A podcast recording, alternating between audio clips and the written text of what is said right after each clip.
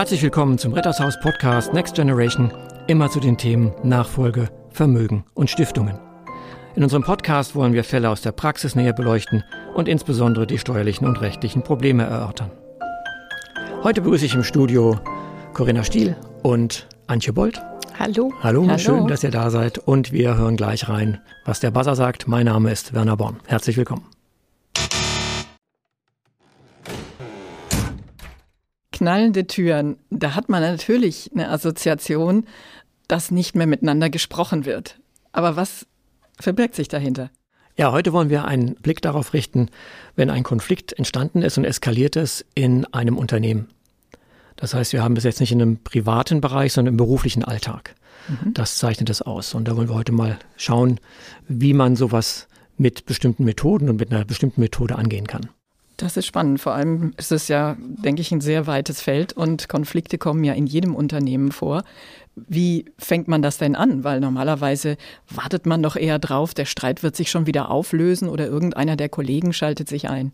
Das ist richtig. Das ist ja auch sicherlich so, dass die äh, Struktur in einer Hierarchie wird immer der Vorgesetzte versuchen, den Konflikt mhm. zu lösen. Aber der Vorgesetzte ist meistens Bestandteil des Systems.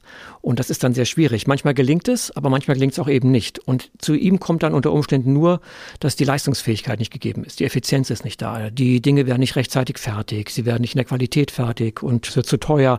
Und er hat einfach ein Problem damit und sagt am besten, Hans und Gerlinde, jetzt reißt euch mal zusammen, dass es mal klappt. Das heißt, er spürt einen Konflikt, weiß aber gar nicht unbedingt, was es für einer ist und kommt selber, weil er so eine übergeordnete Funktion hat, da gar nicht richtig dran. Richtig. Und wir merken bei den Konflikten in Organisationen, es sind weniger materielle Konflikte oder strukturelle, kann es auch sein. Es sind im Regelfall personale Konflikte. Mhm. Zwischen den Menschen klappt irgendwas nicht mehr. Nochmal zum Verständnis. Also das kann dann sein, dass obwohl der Chef ja eigentlich Teil des ganzen Systems ist, dass der dann zu dir kommt und sagt, jetzt geh doch mal da rein und kümmere dich mal um die zwei Streithähne. Das heißt, der ist dann gar nicht immer dabei oder ist der mit im Boot? Ja, also das ist, was du ansprichst, ist erstmal der äußere Auftrag, wie wir das nennen. Also er würde jetzt, nennen wir mal den, den Vorstandsvorsitzenden, der würde anrufen oder der Geschäftsführer würde sagen, Herr Born, ich habe da einfach ein Team, mein Abteilungsleiter hat drei Teams zu leiten, eins funktioniert nicht. Ich habe schon alles versucht, aber Sie müssen irgendwas tun. Dann kommt er zu uns, obwohl wir Anwälte sind, aber dazu sage ich auch was, und dann gehen wir eben erstmal von diesem äußeren Auftrag, nehmen den an und gehen dann natürlich in das Unternehmen hinein und fangen mit Einzelgesprächen an. Mhm.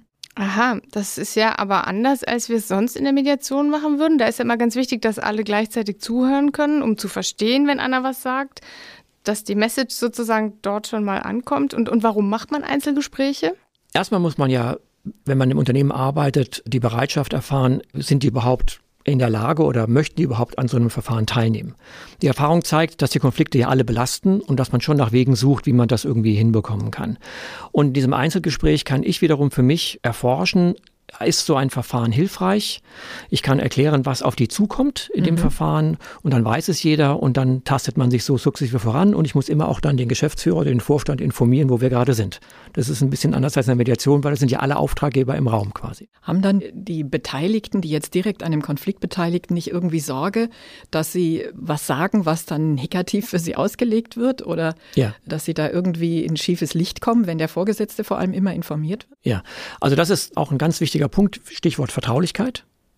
Und die Vertraulichkeit ist natürlich auch gewahrt. Das heißt, würde ich jetzt mit einem Teammitglied zum Beispiel sprechen und es würde sagen, also Herr Born, es ist so schlimm, ja immer wenn ich morgens reinkomme, ich habe schon, meine Mundwinkel gehen schon nach unten, je höher ich im Stockwerk steige und ich habe keine Lust mehr, ich werde ja immer irgendwie runtergemacht. Und dann erzählt die natürlich das, was passiert ist. Und dann frage ich auch, was davon darf ich offenbaren ah, okay. und was bleibt hier in dem Raum. Mhm. Das ist ganz wichtig. Mhm.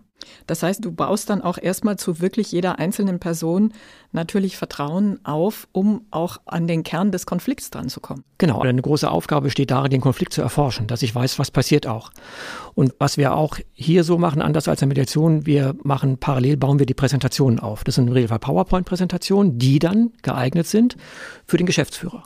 Mhm. Das heißt, ich kann dann darstellen, wie erlebt der Teamleiter zum Beispiel den Konflikt wie erleben die Teammitglieder den Konflikt und wie erleben wir als Mediatoren von außen den Konflikt. Und wenn du das jetzt analysiert hast und alles quasi du weißt oder du hast eine Ahnung, woran es liegt, dann ist der Konflikt ja noch längst nicht gelöst. Genau, aber dann biegen wir wieder auf die Spur ab, was wir als Mediatoren kennen. Dann beginnt auch Konfliktbearbeitung. Das heißt, wir erfragen, was wäre Ihnen denn wichtig?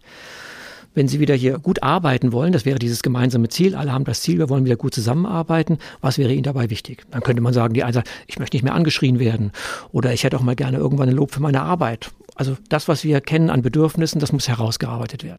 Und das wäre doch dann aber wichtig, dass die anderen das jeweils hören, ne? was dem jeweils anderen wichtig ist in der Zusammenarbeit, Richtig. damit man sich darauf einstellen Richtig. kann, oder? Aber wenn ich jetzt zum Beispiel eine Führungskraft habe, so wie einen Teamleiter, erstmal darf ich den ja in seiner Rolle gar nicht beschädigen.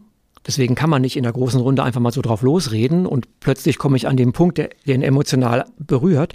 Und das kann man dort nicht machen. Aber in dem Zweiergespräch geht das dann schon. Oder wir arbeiten meistens zu zweit als Mediatoren. Und dann kann ich sagen, okay, das ist Ihnen wichtig.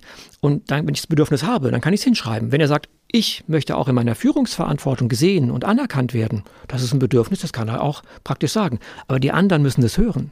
Okay, und zu welchem Zeitpunkt hören das dann die anderen? Also wann führst du die Einzelgespräche zusammen zu einem großen Ganzen? Also wenn ich alles, genau, wenn ich das alles erarbeitet habe und dann auch mit dem Geschäftsführer besprochen habe, wie der Stand ist, dann führen wir das letztlich zusammen.